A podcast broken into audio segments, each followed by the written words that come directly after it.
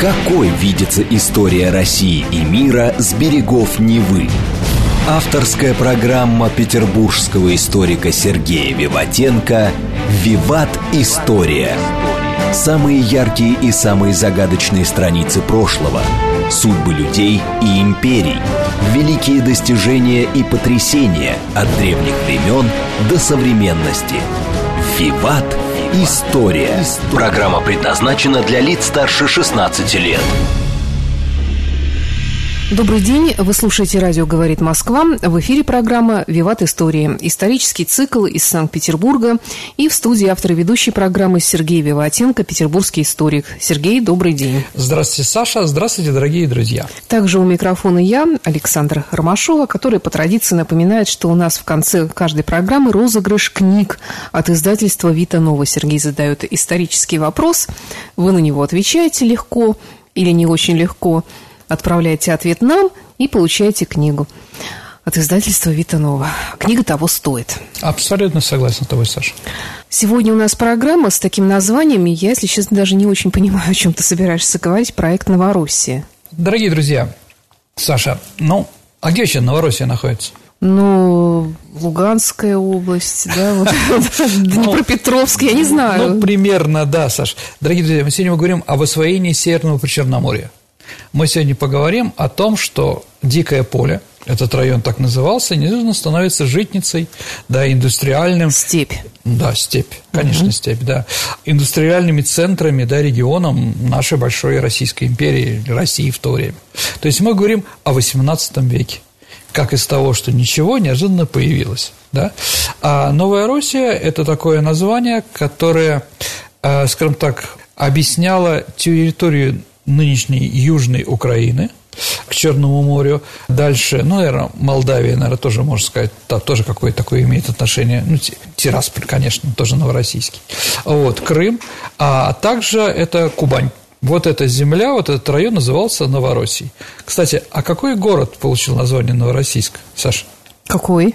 Нынешний город Днепр или Днепропетровск, как ага. мы привыкли, да, а потом Новороссийск был назван еще один раз, да, это город-герой, который находится в Краснодарском крае. То есть вот эта вся земля, пустынное место, ну, скажем так, да, это место принадлежало или Османской империи, или Крымскому ханству, или были такой приграничный фронтир. Помни, Саша, ну, у вас даже передача есть о, о вестернах, да? Вестерн – это один из направлений, а, направлений американского кинематографа, да, там речь идет о фронтире, о приграничье, где нет еще государственной власти, и... То есть территория ничья, никому конкретно не принадлежит, да, но все на нее претендуют. Тем, у кого кто лучше стреляет, угу. у кого больше кавалеристов, у кого больше может быть наглости, да, вот непонятно что. А она как... какую-то из себя ценность вообще представляла, как, как, именно как земля, как житница? Давайте так скажем, если мы говорим, Саша, про наше дикое поле, да. то это, конечно, чернозем. Угу. Это степи, прекрасный чернозем, который и сейчас родит прекрасный урожай. Но в то время там были только кочевое э, сельское хозяйство, потому что там были кочевники, татары.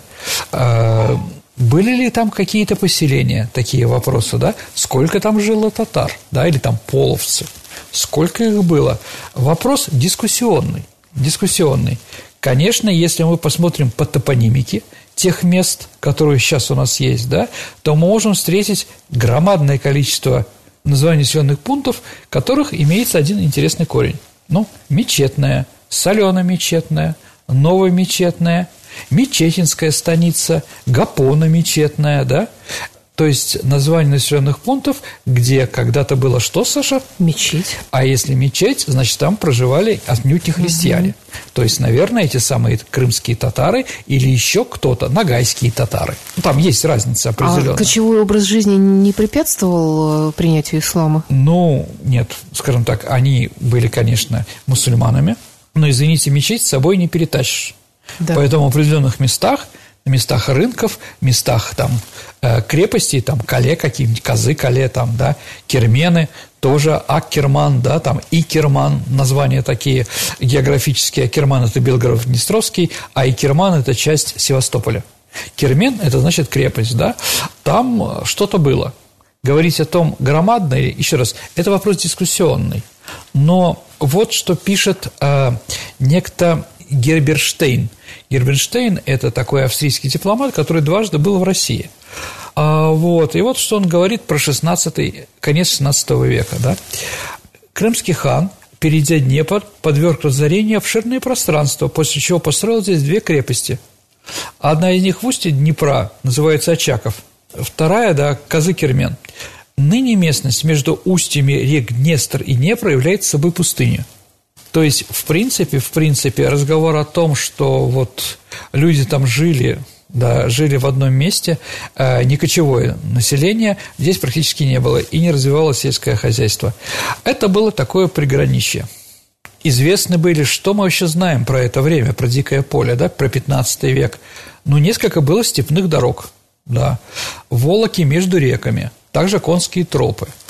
Значит, все, что было южнее предместья Полтавы и Харькова, а до самого Перекопа до Крыма являлось сплошной степью. Но Аскания Нова, дорогие друзья, если вы знаете такой национальный заповедник Советского Союза, а теперь Украины, то это вот остаток этой самой степи. Это была нетронутая целина черноземьем. А чернозем, Саша, если ты про это говоришь, да, это э, метр глубиной. То есть это очень много. Это очень много, да?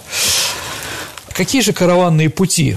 Что мы там, да? То есть из Киева в Кафу, да, Феодосию, да, Муравский шлях, это от Перекопа а, в сторону Тулы и России, да, Микитинский, Кизин-Керменский, Крюковские шляхи вдоль Днепра.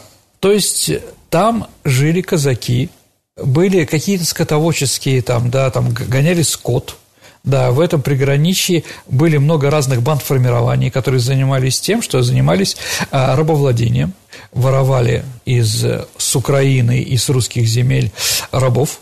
Самый, один из самых больших э, рабовладельческих рынков того времени это была Кафа Феодосия где можно было купить в большом количестве этих самых рабов, да, то есть главный Это ты говоришь про 15 век еще. Я говорю про 15, 17 и 18 угу. век.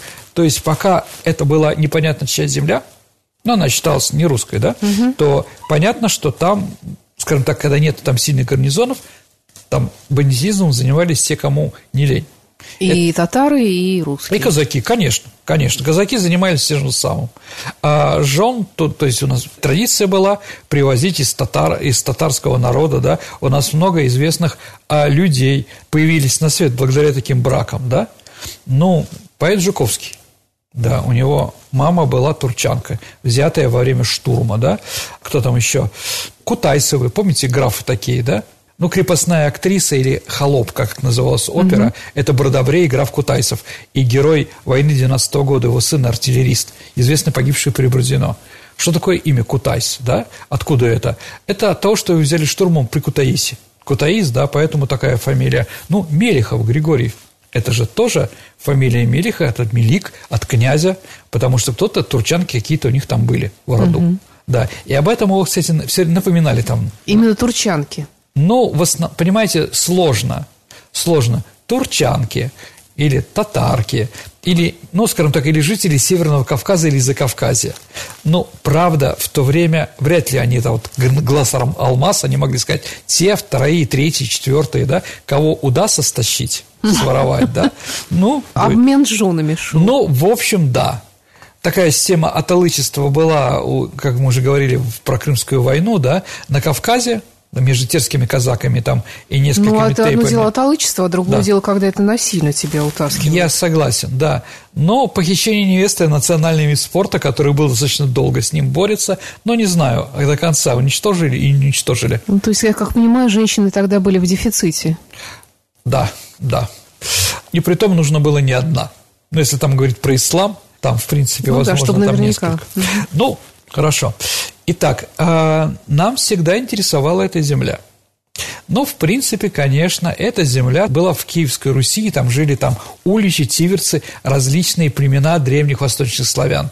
Но мы немножко лукавим, говорим, что это исконное. Потом туда пришли печенеги, если вы помните, именно на Днепре Святослава убили, а потом половцы. Граница Руси, Киевской или феодальной разобности Древней Руси а, была где-то в километрах 30-40 южнее Киева. То есть практически две трети современной Украины, там, в общем-то, украинского или славянского населения в принципе не было. Это была вот такая вот степь. Откуда-то люди ушли, а откуда-то, да, просто там не жили, там было опасно, так или иначе. Нас это интересовало, но, наверное, в первую очередь интересовало тогда, когда мы подошли к этим границам, когда стали независимые. Второе, скажем так, волна нашего интереса к этим землям – это, наверное, после воссоединения Украины с Россией – потому что казачество запорожское, оно тоже жило в этом фронтире, да, вот это вот Запорожская сечь, да, Кодок там и другие места, желтые воды, да, она была тоже приграничье. С одной стороны, надо было это защищать, а с другой стороны, с другой стороны, нас всегда это интересовало. Пытались мы что-то получить на этой земле. Удачно, неудачно – ну, там крымские походы царевны Софьи, мы о них говорили, окончились безрезультатно. А вот Азовский поход Петра I получил уже какое-то смысловое продолжение. А, кроме Азова, там был построен в 1696 году первый русский форпост. Это город Таганрог. Сколько он принадлежал, потом его срыли, это другие истории. Понятно, что мы потихонечку продвигали наши крепости, границы, да? Сначала Тула, потом Орел и Курск – потом Белгород, потом Воронеж, да, все время мы туда продвигались, сколько было возможно. На Украине, ну, современной, да, это было делать сложнее.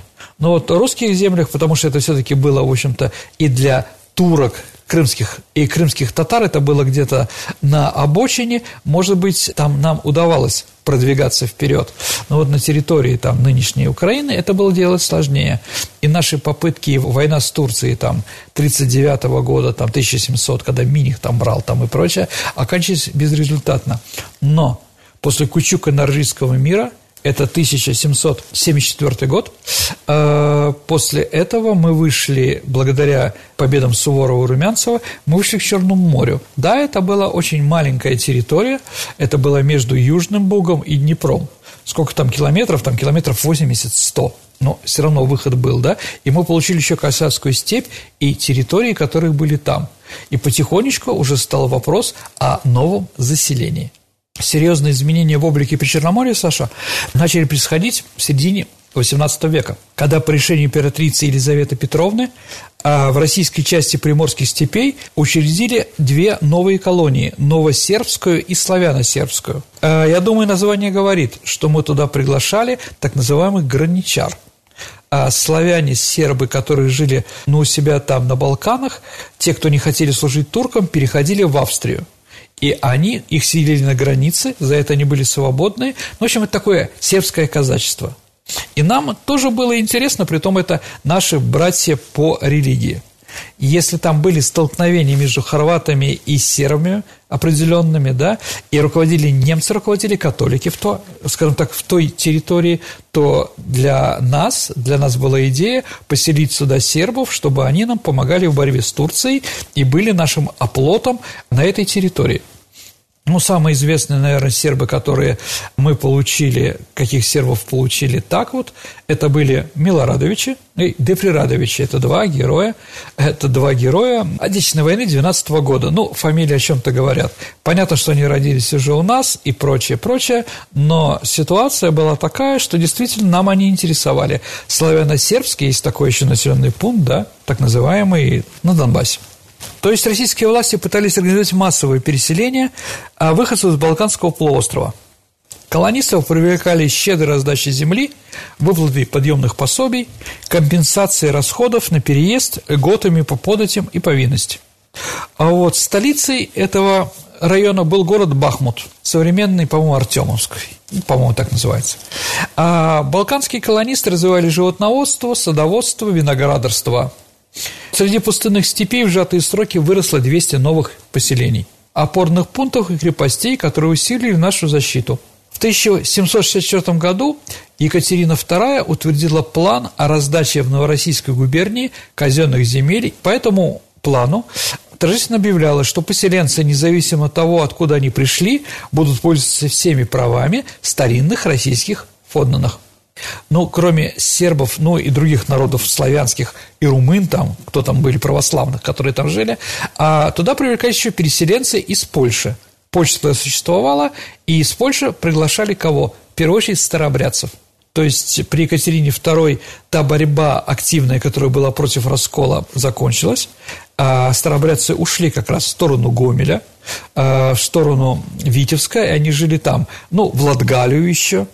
Мы про это уже говорили в передачах, и даже про Громыка говорили. Вот им предложили вернуться к нам. Но они согласились, да. И центр купцов-старообрядцев, и вот общины старообрядцев стал город Елизаветград – но она, значит, святой Елизаветы, но в то же время, понятно, честь Елизаветы Петровны, это, ну, это Кировоград или Карапивницк, как он сейчас называется, на Украине. Ну, им там позволялось свободно отправлять богослужения. Да, и они вели весьма выгодную торговлю.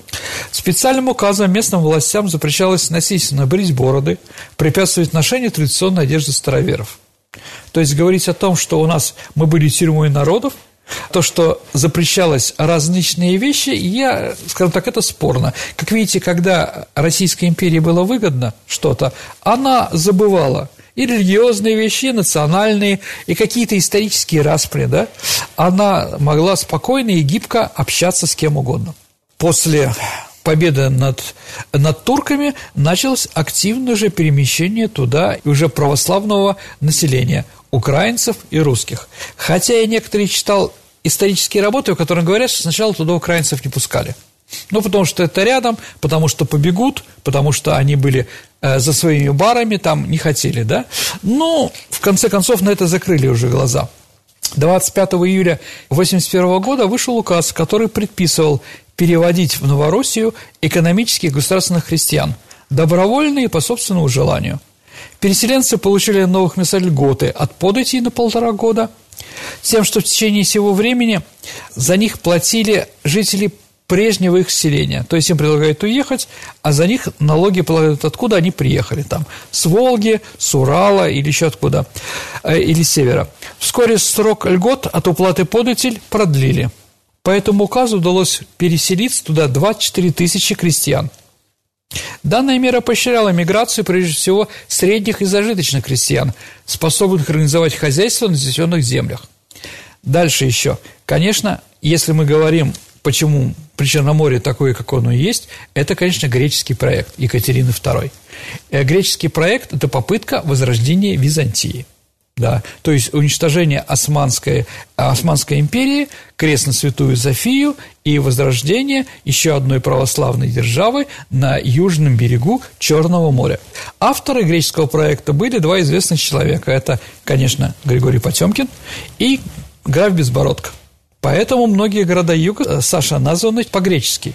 И, кстати, внук Екатерины II, родившийся у Павла I, получил имя Константин – не случайно Константин – это прямой намек на Константинополя. И если его старшего брата Александра готовили стать русским императором, то Константина готовили стать императором будущей Византийской империи. В 1787 году Екатерина II едет в Крым. После всех этих побед после освобождения, присоединения Крыма, об этом еще поговорим, но просто про Константинополь. Есть вместе с ним Потемкин, да, который получил, кстати, проще Таврический. А, Сергей, а вот Потемкинские угу. деревни – это от его фамилии? Ну, это понятно, что от его фамилии, да, это такое издевательство, да, это как это раз тогда история. появилась, да? Да, именно появилась там, при Черноморье. Потемкинские деревни, Саша, это липовые какие-то э, вещи, да, то есть говорилось, что Потемкин, когда Екатерина II приезжал в Крыму, он показывал на расселение в Причерноморье, показывал а, богатых крестьян, у которых были мешки с мукой, ну, злопыхатели говорили, что с песком, что дома были только с одним фасадом, больше ничего не было, они там издалека где-то, видите, там. А вот, Екатерине понравилось, но современные историки считают это клеветой. Это неправда. С другой стороны, если Потемкин такой вор, да, который наворовал и прочее. То, извините, Потемкинские деревни – это и Севастополь, это и другие города. Потемкинские деревни – это Черноморский флот. Химера, тогда по-вашему, да, который потом как-то неожиданно развивал турок, топил их там, да, а потом у французов, там кого там только не было, да.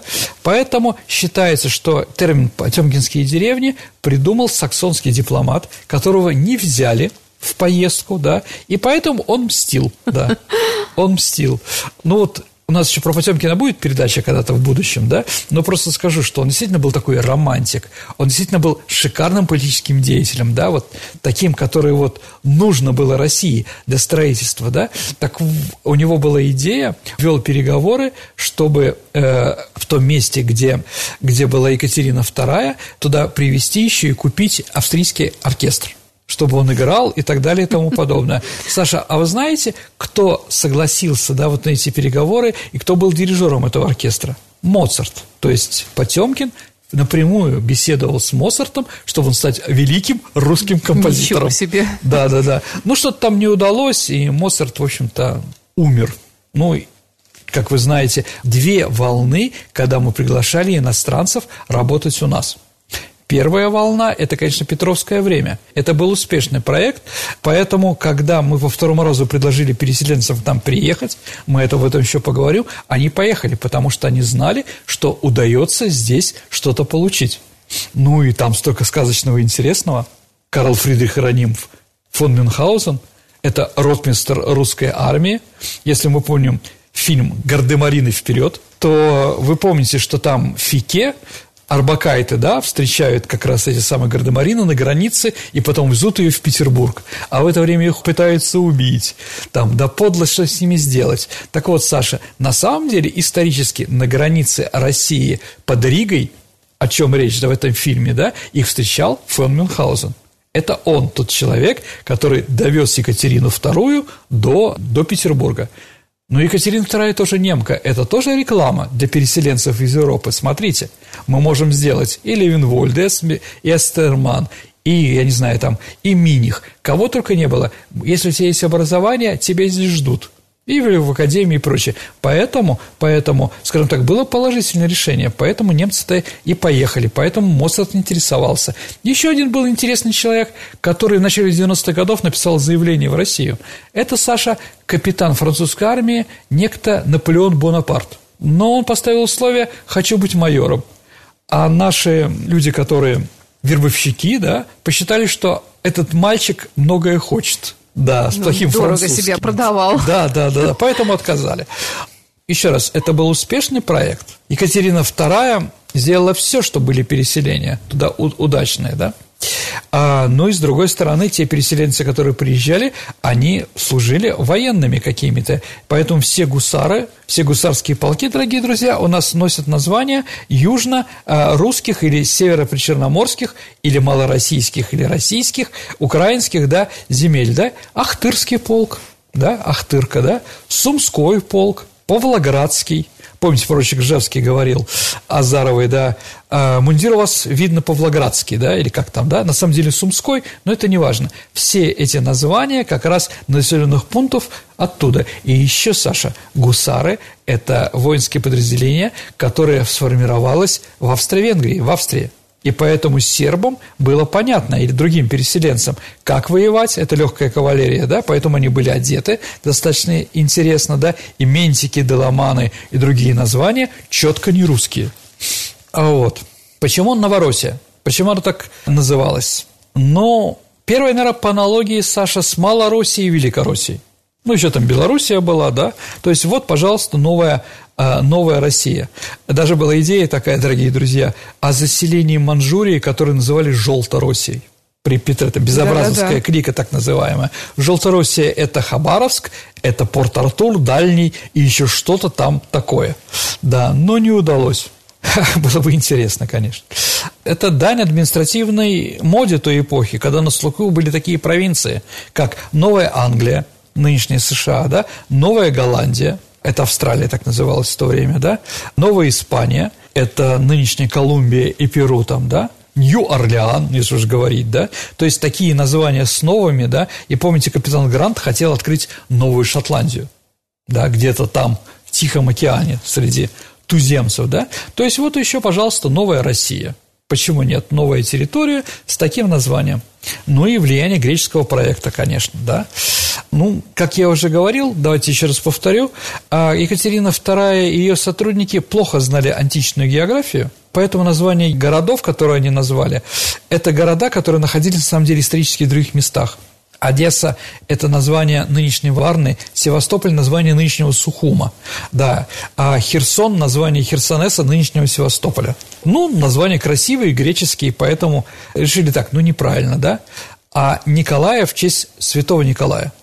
Да, ну, с одной стороны, богиня Победы, конечно, да, но Николай в честь святого Николая, потому что он морской, потому что Николаев – главная наша верфь судовая, которую строили корабли для Черноморского флота. Вот. А также там из-за того, что греков тоже туда пригласили жить, сначала греков пригласили из Крыма, а потом уже появились разные там греки архипелажные и другие. Это города Мариуполь, Никополь, Мелитополь. Да, это города, которые назвали так, ну, это греческие названия.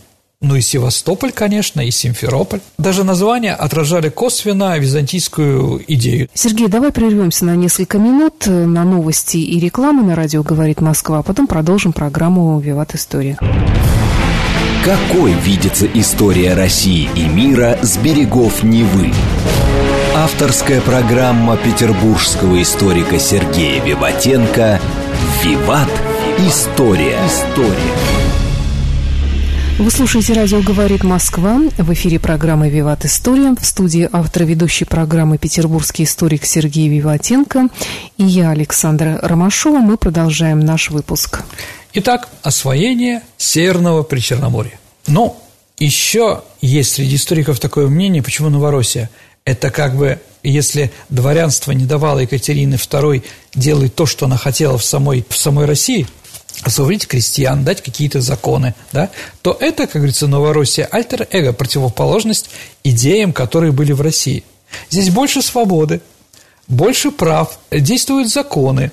Это как бы любимая игрушка Екатерины II. То есть она вкладывала туда и душу, и пыталась как можно лучше финансировать, ну и расширить и прочее. И, и города сразу строились по плану, при Екатерине стали строиться по плану, ну, кроме Петербурга, конечно, да, но Петербург – это особое, да, а все остальное, конечно, нет. Здесь же все по плану, как только возможно. Ну и название Новороссия не имеет права просто быть слабо заселенным или быть каким-то захолустьем империи. Приглашались армяне. Армяне тоже принимали участие в этом заселении. Ну, какие, Саша, армянские города ты знаешь в Причерноморье? Ну, Нахичевань, Нахичевань – это часть Ростова-на-Дону, Нахичевань-на-Дону, да? Нахичевань – это населенный пункт сейчас в Азербайджане, да? А дальше Григориополь – это на берегу Днестра, да, а, ну, святой Григорий – основатель христианства, да, армянского христианства, да, и Григорианская церковь также называется, да, а вот Святой Крест, да, это современный Буденовск, ну, в Ставрополе, да, Армавир – но это уже на Кавказе, да, потому что древняя столица Армении так называлась. И тут Армавир, который сейчас в Краснодарском крае, получил свое название в честь этого старого города. То есть армянам тоже предлагалось уехать из Турции, уехать из Крыма, который тогда нам еще не принадлежал, да, специальные законы в 1964 году, регулирующие положение иностранных переселенцев. Им заводить мануфактуры, фабрики, заводы. Они могли покупать крепостных крестьян, имели право открывать базары и рынки, э, ярмарки без обложения пошлинами, да. Ко всему еще работали различные суды, льготы, иные поощрения. Очень большое количество немцев тоже было переселено в Новороссию. Но об этом еще поговорим. Первым наместником Новороссии стал генерал-поручик Александр Мельгунов. Именно под его началом стартовали землеустроительные работы в губернии. Участки были поделены по 26 десятин, это если есть земля и лес, и 30 десятин, если только степь. Получать землю в наследование владения могли всякого звания люди при условии поступления их, когда нужно на воинскую службу или записи в крестьянское сословие. Земельные участки приписывались к местным полкам, о которых мы сейчас говорили, да, э, в основном драгунских, но был еще пикинерский полк и другие. Позднее на основе этого полкового деления ввели уездное устройство. А, в этот период начинается быстрая колонизация – Итак, земля делилась на три вида – помещичья, крестьянская и городская. Помещики здесь получили 8 миллионов десятин земли. Громадная земля, громадное количество, Саша, да? Крестьян, конечно, не было, да? А какой герой говорил, что у него в Херсонской губернии есть земля, ему нужны крестьяне крепостные? Чичиков, Саша, мертвых душах. Mm-hmm. Он искупал, потому что эта деятельность еще продолжалась 50-60 лет. Итак, основывались новые города – Александровск, Запорожье, Екатеринослав, да, Днепропетровск, да, Николаев, красавец солнечная Одесса в 1795 году. В 83 году был основан Севастополь и в 84 Симферополь. А вот в 96 году население превысило полмиллиона человек. 80% из них были русские и украинцы а 20% были иностранцы. Это очень большая цифра и очень успешное переселение. Все равно крестьян не хватало, Саша. И поэтому Екатерина и Потемкин, который был главным смотрящим Екатерины в этом, на этой территории, сквозь пальцы смотрел на прием там и отдачи землю беглым крестьянам. Ну, какие главные были точки такие, которые развивались? Это Одесса как мы уже сказали, бывший Хаджибей, да, а вот французское влияние, потому что Одессу, Саша, строили французы. Хоть одну фамилию можешь назвать? Ну, я не знаю, Ришелье, Дюк Ришелье, там же памятник. Я никогда да? не была в Одессе. Лонжерон. Но, Саша, к сожалению, сейчас для нас Одесса потеряна, к сожалению, но если все будет хорошо, я вам советую туда сходить. Прекрасный город и очень хорошие люди. У меня там много хороших друзей. Лонжерон есть такой район, да, тоже честь французов, которые основали. Российское правительство вело там режим Порто-Франко, свободной торговли для развития. То есть э, практически не было налогов. И Одесса становится главным нашим портом, который стало продавать зерно за границу, в Европу. Да. Но зерна, как вы видите, появляется много, после того, как было засеяно все. Через Одессу разрешался свободный и беспошлинный ввоз иностранных товаров, в том числе запрещенных ввоза в Россию. Да? А ввоз иностранных товаров из Одессы внутрь страны допускались лишь заставы по правилам российского таможенного тарифа с уплатом пошлин. Сразу началась контрабанда. Ну, я не знаю, там греки были контрабандистами в первую очередь, да. Но и второй такой бизнес заселение Одессы было не только славянским населением, но, например, еще в большом количестве евреев, которые прибыли к нам и с территории Польши. Сам город от такой системы получил громадные возможности своего развития. Покупая сырье без пошлины, предприниматели открывали в черте города заводы, перерабатывающие это сырье, а потом продавали территории России. Нередко продукция, изготовленная из ввезенного сырья в Одесском Порто-Франко, вообще не уходила за пределы таможенных постов, а сразу отправлялась за границу. Вокруг Одессы, например, Саша, поясом лежали немецкие селения. Вот если мы говорим про населенные пункты, которые были там, это в основном были немецкие. В Одессе и прилегающих районах проживало 120 тысяч немцев. Это очень большое количество. А если мы говорим про после революции, после революции а русских школ было в Одесской области 96, а немецких 110. То есть вот такое еще интересное. Еще раз, Одесса – это такой слоеный пирог, где намешано все. В Новороссии тоже, если в других местах землю евреям давали тяжело, то здесь, пожалуйста, 60 еврейских земледельческих колоний было, да? Ну, Яновка, например, откуда появился Троцкий. Я не знаю, Бурдовка, откуда появился Борис Бурда. Вот, дай бог ему здоровья, поздравляю его 70-летием. Да, у него тут недавно был юбилей. В Донецкой области было 3-4 немецкие колонии. Вокруг Мариуполя проживало 20 тысяч немцев. Да. А в 21 году на Донбассе было 190 немецких школ.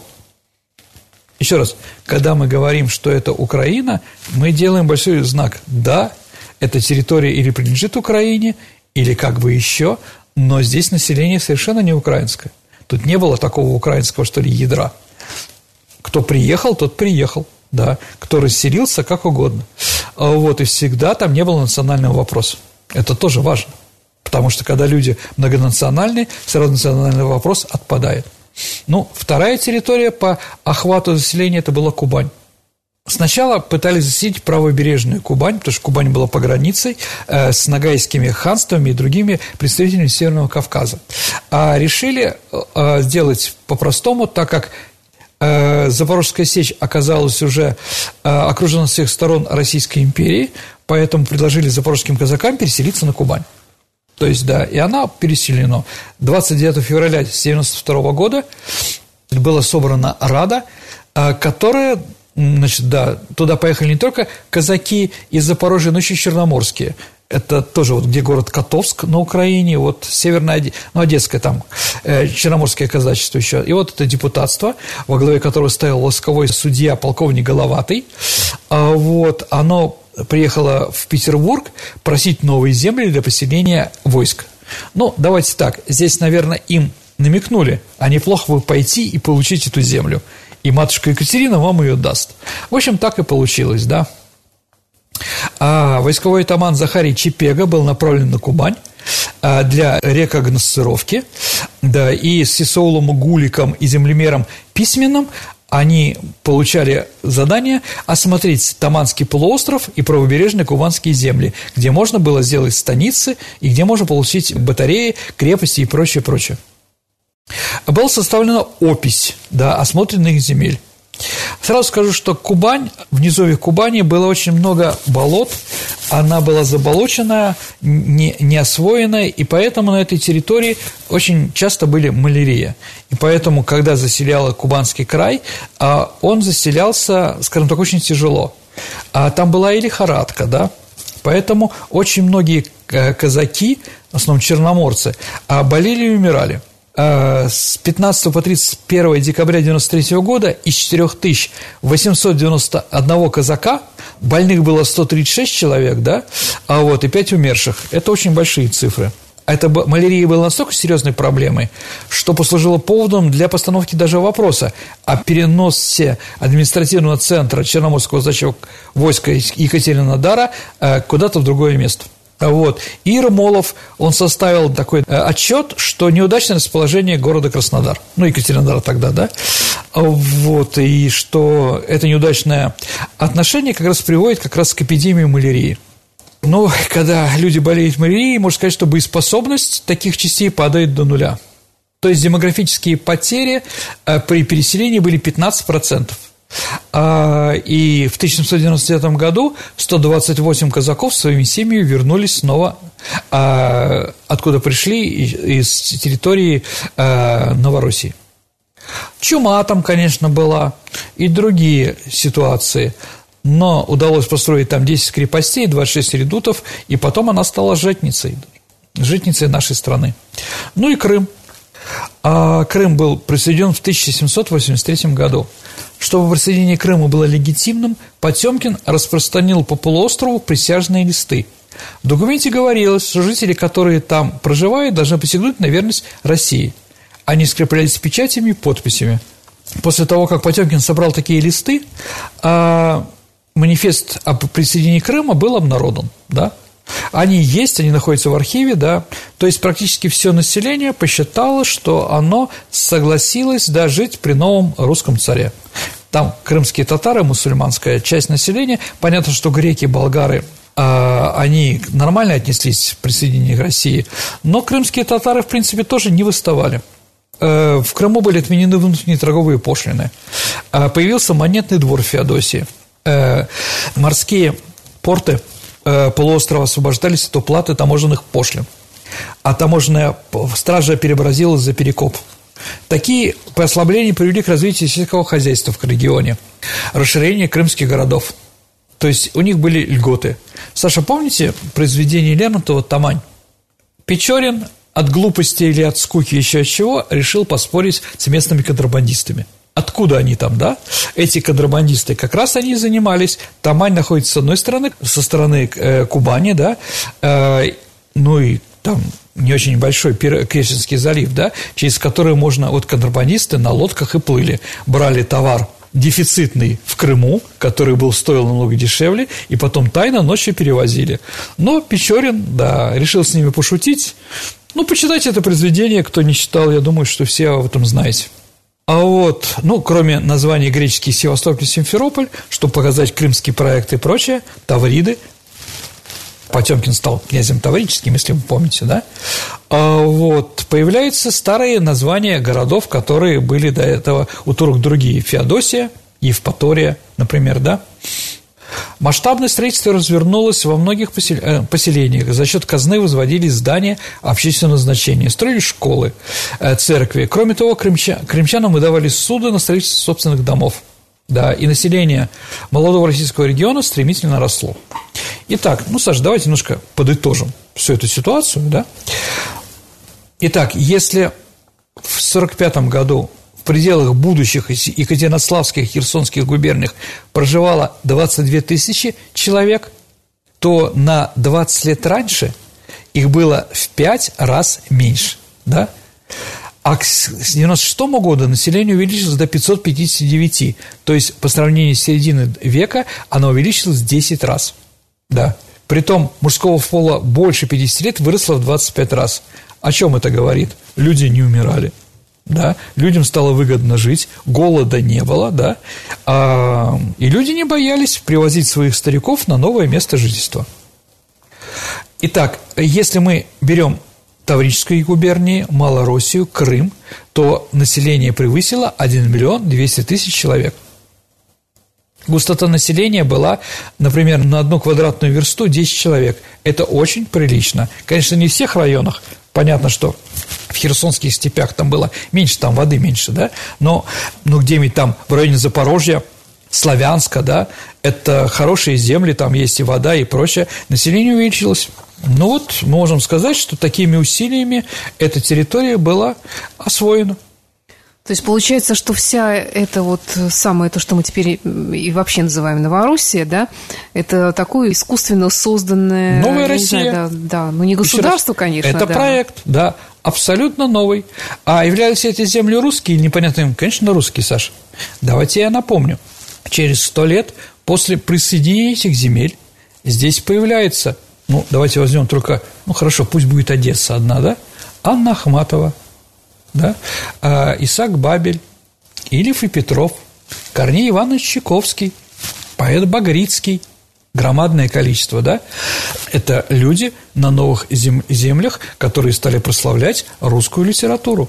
Грин, я не знаю, дам, да, дам, и многие другие, Михаил Светлов, это не просто так. Это вот волна, как говорится, новых русских литераторов с этих земель о многом говорит – Конечно, и ни у кого в мыслях не было отторгать эти территории от России. Если какие-то мысли были а, после Крымской войны, это берем Крым там, да, но все остальные земли нет.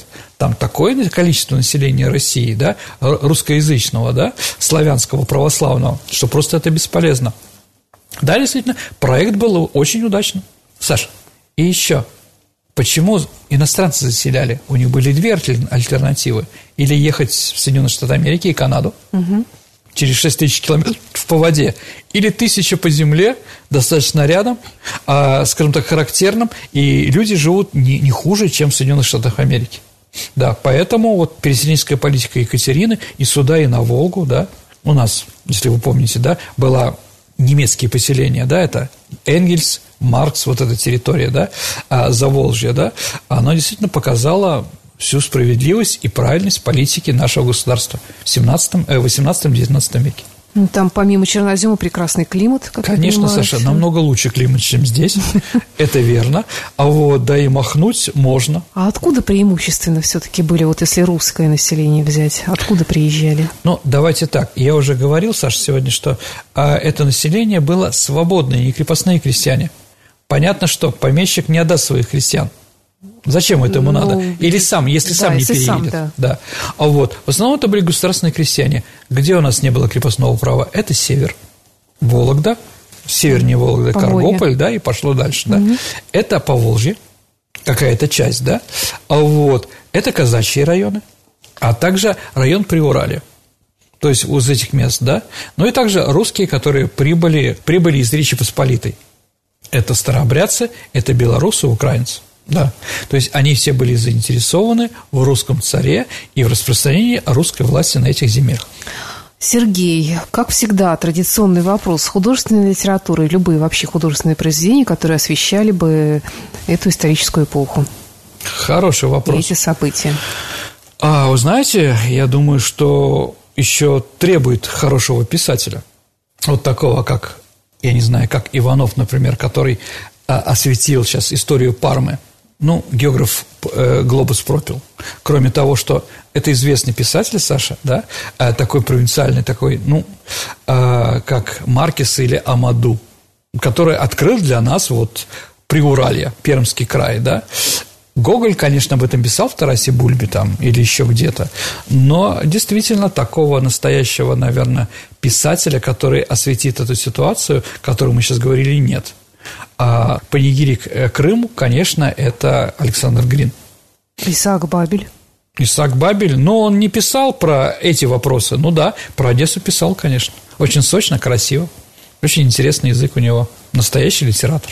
Сергей, а были ли там какие-то войны вообще? Сколько мы раз воевали за это Причерноморье? Ну, давайте так. Интерес э, к э, если вы помните, при Иване Грозном была разработана э, внешнеполитическая доктрина нашей страны.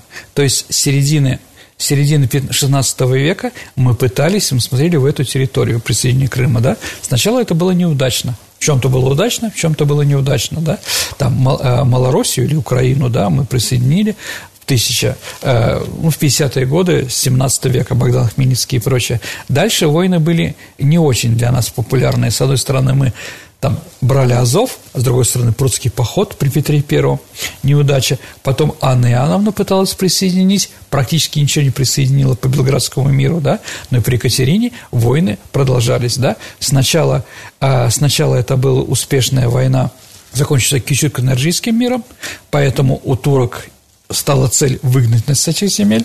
Да, после Качук-Карнаджика был присоединен Крым, и началась новая война, которая при помощи гения Суворова и Ушакова закончилась Ясским миром. Границы России в Северном Причерноморье стали э, от реки Днестр, да, то есть Одесса, вот вся это э, Крым, дальше э, Азовское, побережье Азовского моря, Азовское море стало внутренним российским, да, Кубань, определенная часть была присоединена. Затем следующая война, закончится Бухарестским миром, это война э, Кутузова уже, была присоединена Молдавия и часть Черноморского побережья, именно Анапа, там Архипа Осиповка, вот эта вот территория там до Адлера, да, ну вот, потом Абхазия, то есть войн было много, да. С одной стороны, мы пытались туда пройти, нас туда не пускали, а потом, когда мы туда пробрались, нас пытались туда выжить. Ну, последняя такая война – это была война Крымская. После Крымской войны только в каких-то дурных фантазиях была идея выгнать нас э, с Черного моря. То есть после, э, после побед Кутузова э, уже мы действительно ногой твердой стали у теплого моря. Да, и действительно эта территория стала русским. У нас было 50 лет на то, чтобы сделать это, эту территорию русским, и мы ее сделали. Спасибо, Сергей, за рассказ. Итак, теперь настало время нашей исторической викторины, в которой мы разыгрываем книги от издательства «Вита Нова». В прошлый раз у нас была программа про Карла Маркса. Да. Напомни вопрос. Вопрос был такой. Столица какой автономии в нашей стране? Столицей был город Маркс. Ну, Маркс, понятно, немецкий. Это была немецкая автономия, да, немцев по Волжье, так называемая, да. Вот, есть у нас правильный ответ, Саша? Да, Екатерина Синчук. Поздравляем Екатерину. Да, вы получите хорошую книгу от Витанова. Она первой прислала ответ на вопрос. Ну, вопрос был несложный, там действительно нужно было первым. Еще раз, дорогие друзья, я повторю, что мы победитель объявляем того, кто раньше всех прислал правильный ответ. Ну, хотя многим это не нравится, потому что многие слушают нас в подкасте, и у них нет такой возможности, к сожалению. Ну, что же делать? Итак. Э, новый вопрос. Да, Саша, новый вопрос теперь про освоение Причерноморья. Вопрос немножко сложный, пожалуйста, его внимательно послушайте, но я думаю, что все равно на него правильные ответы будут. Назовите известный город, на территории которого до его основания проживал уважаемый человек, который совершал паломничество в Мекку. Итак, какой же город из тех, которые мы сказали, да, до того, как город был основан, там жил человек, который совершил паломничество в Мекку. Ваши ответы отправляйте на наш электронный адрес радио Виват собака Mail.ru, либо вступайте в наше сообщество ВКонтакте и в личном сообщении, только большая просьба в личном сообщении, чтобы никто не подглядел, э, Сергею Виватенко или мне, Александре Ромашовой, тоже можете отправить ваш вариант ответа. Это была программа «Виват История». Спасибо, Сергей, и до встречи